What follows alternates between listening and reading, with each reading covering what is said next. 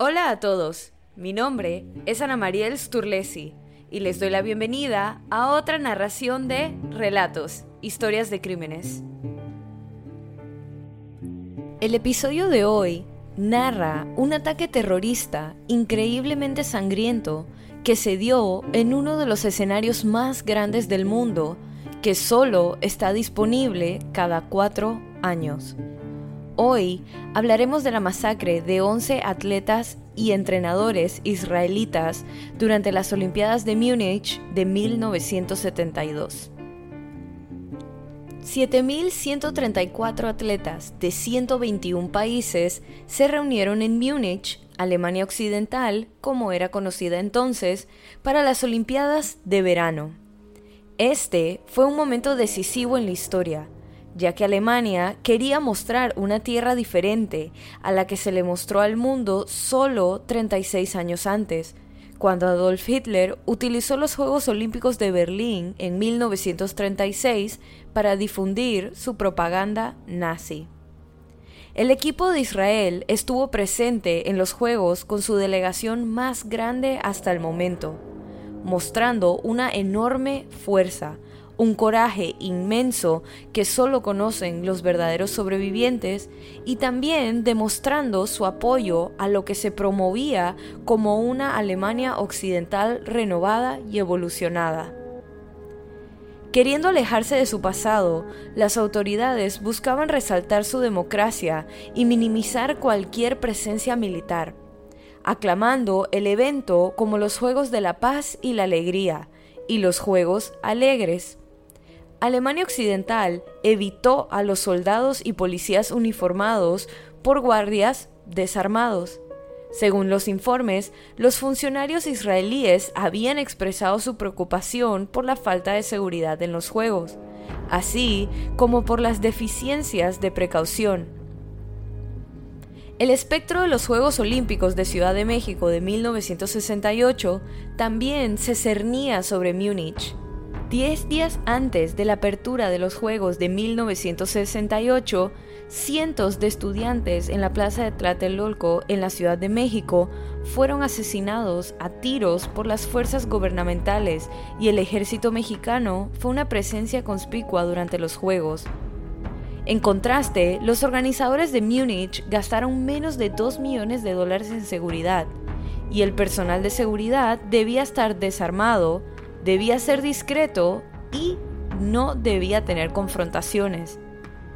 Los vigésimos Juegos Olímpicos comenzaron el 26 de agosto de 1972 con una ceremonia de apertura celebrada por todos los países presentes. Durante más de una semana, los Juegos se desarrollaron sin incidentes. El Día del Terror comenzó a las 4 y media de la mañana del 5 de septiembre de 1972, cuando ocho militantes palestinos afiliados a Septiembre Negro, una rama militante del grupo palestino Fatah, escalaron una valla que rodeaba la Villa Olímpica, vestidos con ropa atlética. Los intrusos fueron ayudados a pasar la cerca cuando la delegación de otro país que regresaba escondidas a las residencias olímpicas, después de aprovechar la falta de seguridad que les había permitido salir en primer lugar. Disfrazados de atletas y usando llaves robadas, entraron a la fuerza en los cuartos del equipo olímpico israelí. El equipo estaba alojado en una parte relativamente aislada de la Villa Olímpica, en la planta baja de un pequeño edificio cerca de una puerta que según algunos hacía que el equipo fuera particularmente vulnerable a un ataque externo. Los organizadores olímpicos pidieron al psicólogo forense de Alemania Occidental, George Sieber, que creara 26 escenarios de terrorismo para ayudar a los organizadores a planificar la seguridad. Su situación 21 pronosticó con precisión que los palestinos armados invadirían los alojamientos de la delegación israelí, matarían y tomarían rehenes y exigirían la liberación de los prisioneros por parte de Israel y un avión para salir de Alemania Occidental. Los organizadores se resistieron a prepararse para la situación 21 y los otros escenarios, ya que proteger los juegos contra ellos habría ido en contra del objetivo de los juegos sin preocupaciones, sin una fuerte seguridad. Cuando los asaltantes intentaron ingresar al apartamento 1, fueron confrontados por Joseph Goodfront, un árbitro de lucha libre, y Mosh Weinberg, un entrenador de lucha libre. Weinberg recibió un disparo en la mejilla mientras peleaba con los atacantes, quienes lo obligaron, a punta de pistola, a llevarlos a las habitaciones de los entrenadores y atletas israelíes restantes. Se ha propuesto que Weinberg condujo a los atacantes más allá del apartamento 2, que también estaba siendo utilizado por el equipo israelí porque creía que los luchadores y levantadores de pesas del apartamento 3 estarían en mejores condiciones para contraatacar. Sin embargo, Septiembre Negro tenía planos detallados de la Villa Olímpica y las disposiciones de los atletas israelíes.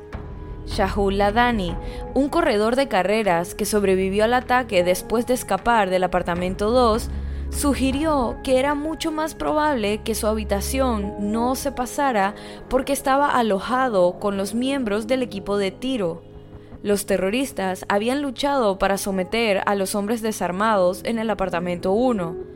Es poco probable que hubieran deseado participar en un tiroteo cuerpo a cuerpo con tiradores de clase mundial en los primeros minutos de su operación.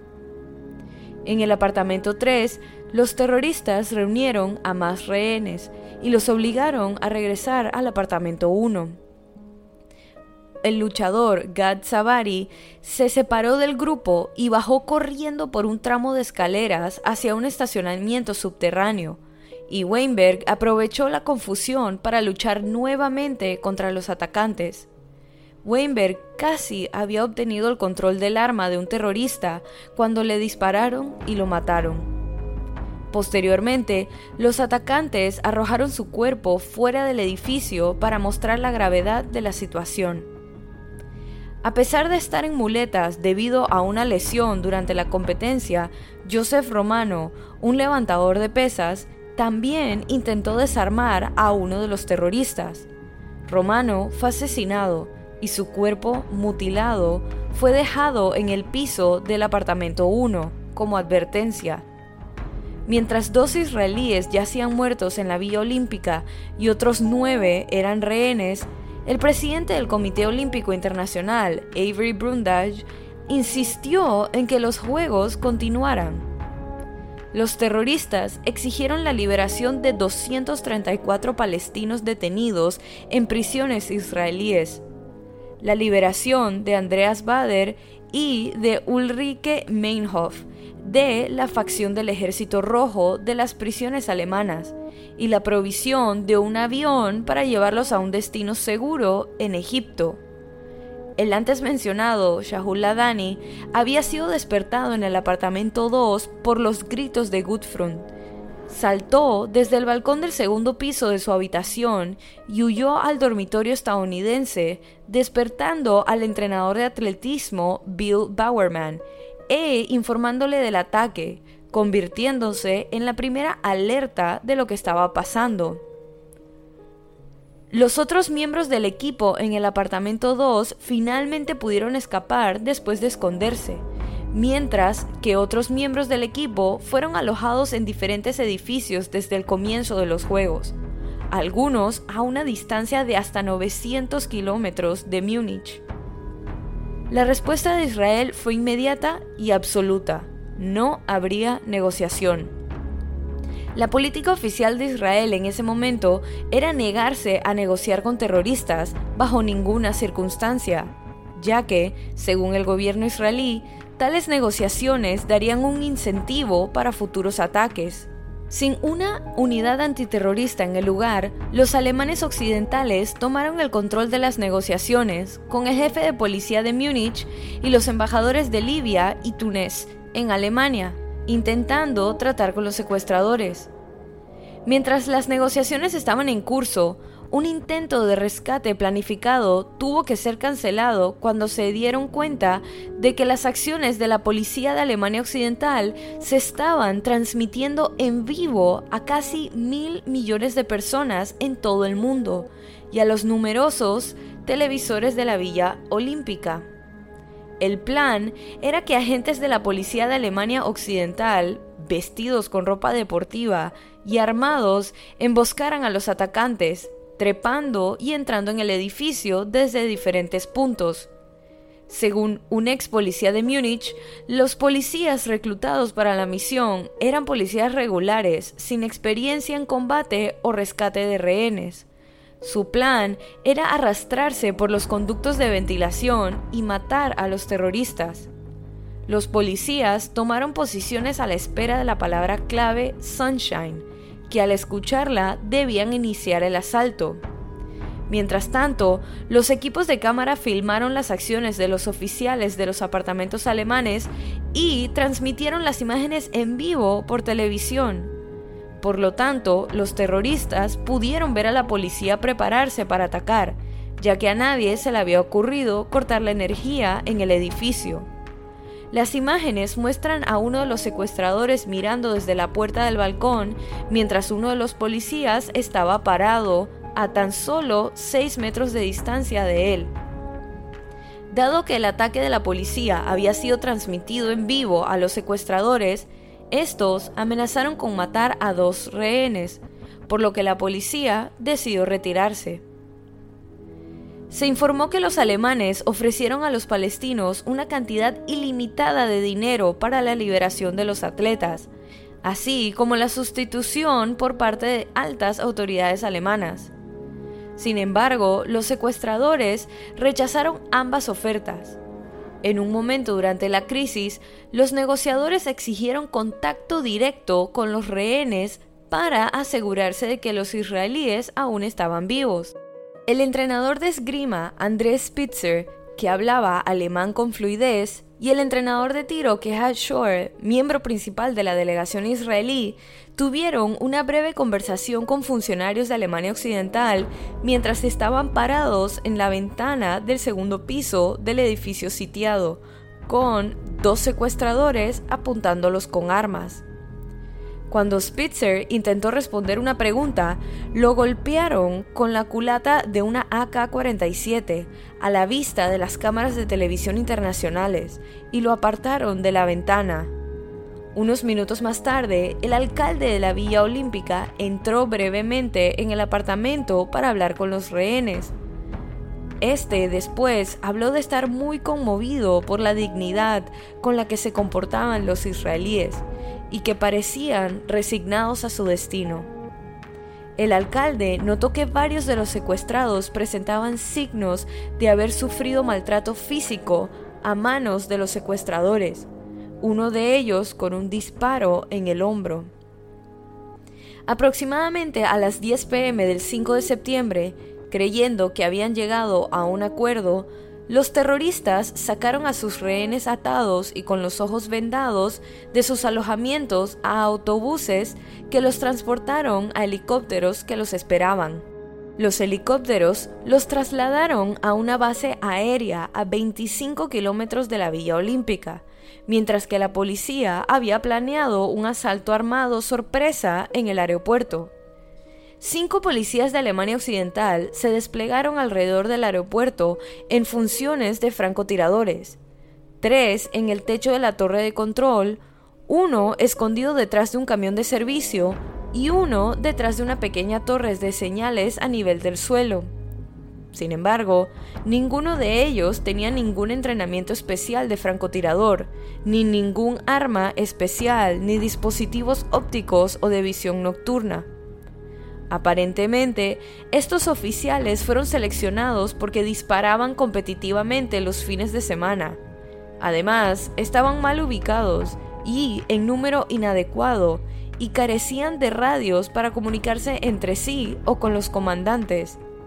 Aunque el ejército alemán tenía mejor entrenamiento y equipo para tal misión, según la constitución de posguerra de Alemania Occidental, las Fuerzas Armadas tenían prohibido ayudar a la policía civil. En la pista de la base aérea había un Boeing 727 lleno con 17 policías disfrazados de tripulación de vuelo de Lufthansa. Se pretendía que estos agentes sometieran a los terroristas una vez subieran al avión. Pero la policía optó por unanimidad por abandonar sus puestos. Los vehículos blindados que debían haber ayudado en el rescate de los israelíes fueron enviados demasiado tarde y quedaron atascados en el tráfico. El abandono de la misión por parte de los policías del avión dejó solo a los cinco francotiradores para intentar doblegar a un grupo mayor y más fuertemente armado. Los helicópteros aterrizaron pasadas las diez y media de la noche y salieron los cuatro pilotos y seis de los secuestradores.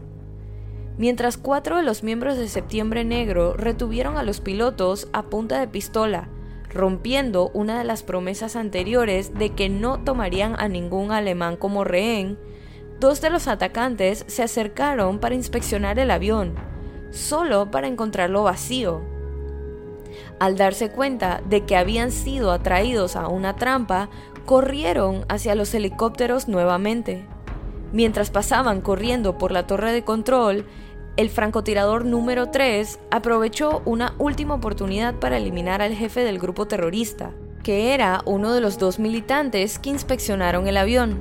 Sin embargo, debido a la mala iluminación, luchó para ver su objetivo y falló, golpeando al otro atacante justo en el muslo.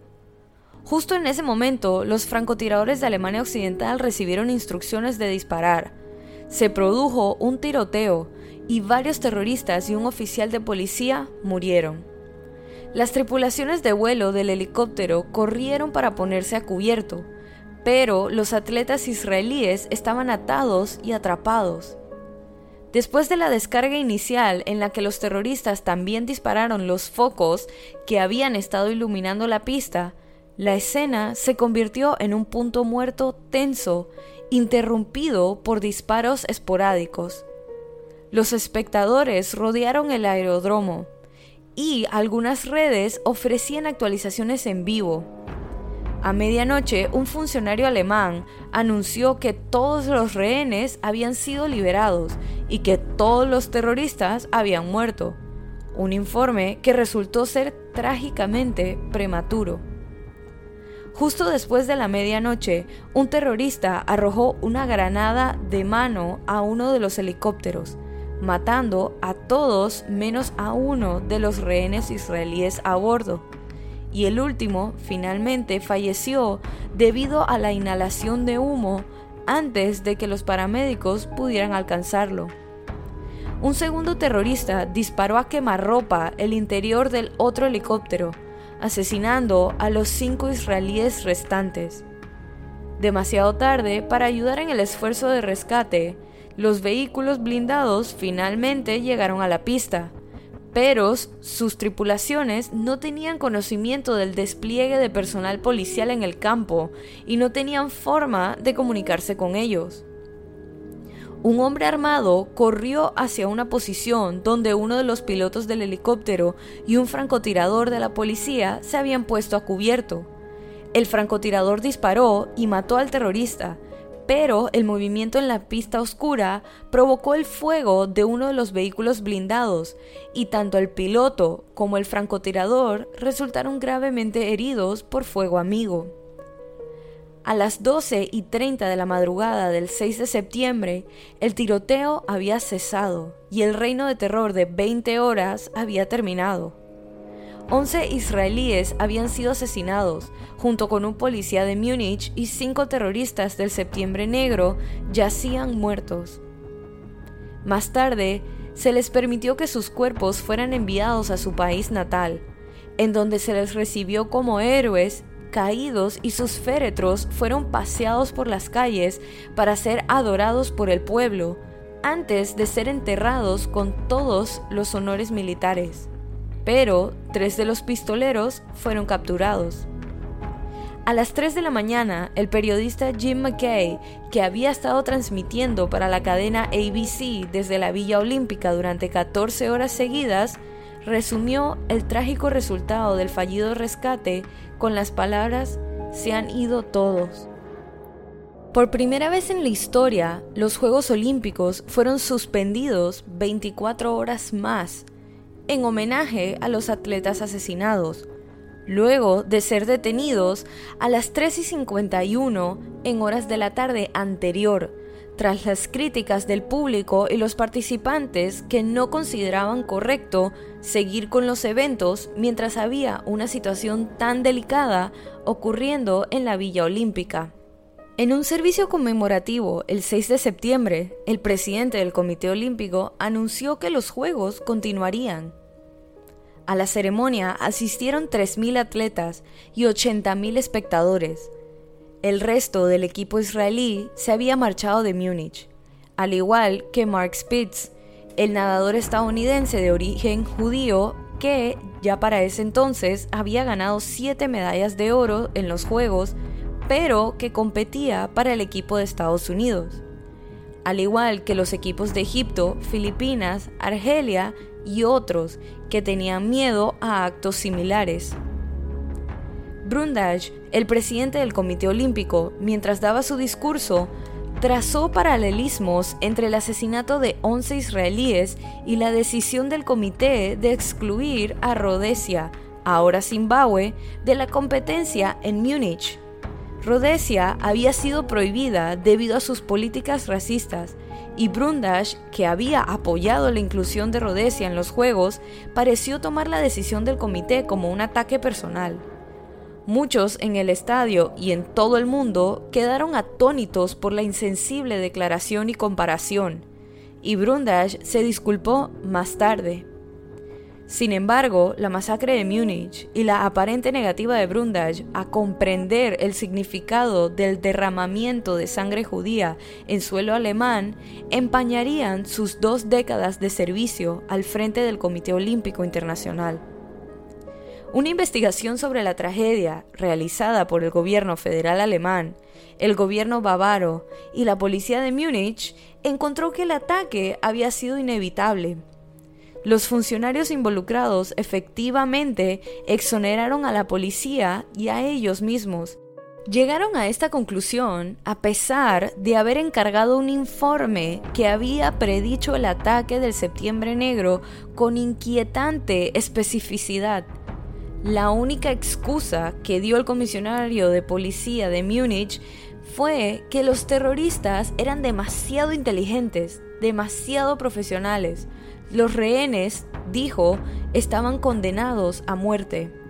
Intentamos todo lo que sabíamos, pero no eran aficionados, haciendo que las personas que lo escucharon se preguntaran si él y su fuerza policial esperaban tener que lidiar solo con delincuentes aficionados.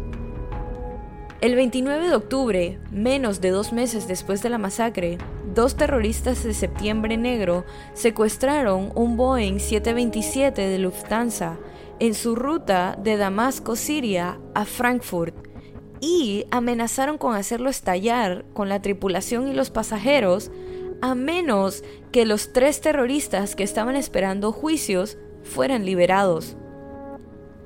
El avión secuestrado voló en círculo sobre Zagreb, Yugoslavia, ahora Croacia, mientras que los tres prisioneros fueron sacados de prisiones separadas y trasladados a Zagreb en un avión privado.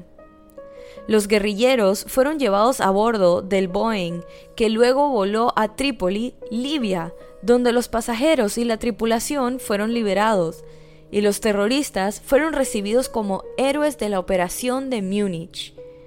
En ningún momento se consultó a Israel sobre el intercambio, y la prisa indecorosa con la que las autoridades de Alemania Occidental accedieron a las demandas de los secuestradores generó preguntas y dudas sobre su posible complicidad.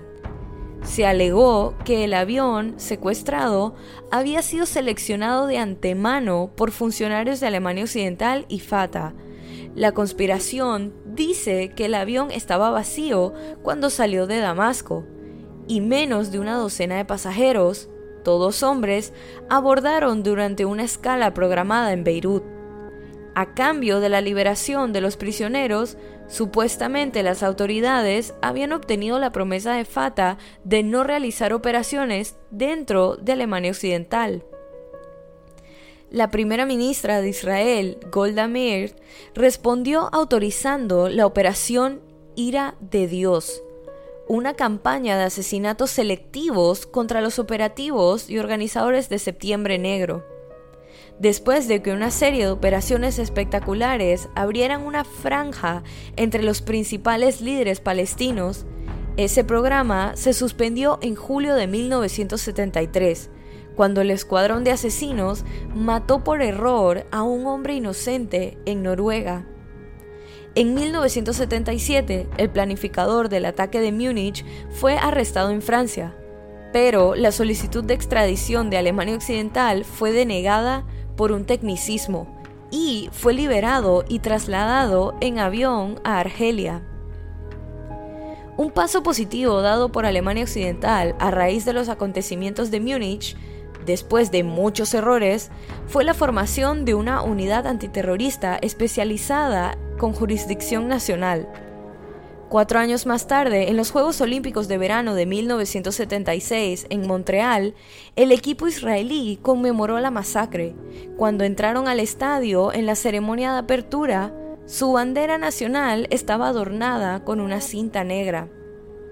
Las familias de algunas víctimas han pedido al comité que establezca un monumento permanente a los atletas. El Comité Olímpico se ha negado, diciendo que introducir una referencia específica a las víctimas podría alienar a otros miembros de la comunidad olímpica. También rechazaron una campaña internacional en apoyo a un minuto de silencio en la ceremonia de apertura de los Juegos Olímpicos de Londres de 2012, en honor a las víctimas israelíes que fueron horriblemente torturadas y asesinadas en el 40 aniversario de la masacre, diciendo que sería inapropiado aunque la ceremonia de apertura incluyó un memorial para las víctimas de los atentados con bombas en Londres del 7 de julio de 2005. En 2014, el Comité Olímpico Internacional acordó contribuir con 250 mil dólares para un monumento a los atletas israelíes asesinados. Después de 44 años, los Juegos Olímpicos conmemoraron a las víctimas de la masacre de Múnich por primera vez en la Villa Olímpica de Río 2016. El 4 de agosto de 2016, fuera del Estadio Olímpico de Múnich, hay un monumento en forma de placa de piedra en el puente que une el estadio a la antigua Villa Olímpica. También hay una lápida conmemorativa de los israelíes asesinados fuera de la puerta principal de su antiguo alojamiento. El 15 de octubre de 1999, casi un año antes de los Juegos de Sydney del año 2000, se inauguró una placa conmemorativa en una de las grandes torres de iluminación afuera del Estadio Olímpico de Sydney. En los Juegos Olímpicos de Verano 2020 se observó un momento de silencio en la ceremonia de apertura, un año antes de su 50 aniversario. Esta fue la primera vez en la historia que esto sucedió en la ceremonia de apertura. Y así culmina este episodio de Relatos, Historias de Crímenes. Recuerden pasar por la cuenta de Instagram y dejar su opinión de este caso. La cuenta es Relatos en Podcast y la pueden encontrar en la descripción de este episodio. Si te gustó este relato, suscríbete o síguenos en la plataforma de tu preferencia que utilices para escuchar los episodios. Y no dudes en dejar una calificación y comentarios. Mi nombre es Ana Mariel Sturlesi y muchas gracias por acompañarme en esta narración nuevamente y bienvenido si es tu primera. Nos vemos la otra semana para otra narración de Relatos, Historias de Crímenes.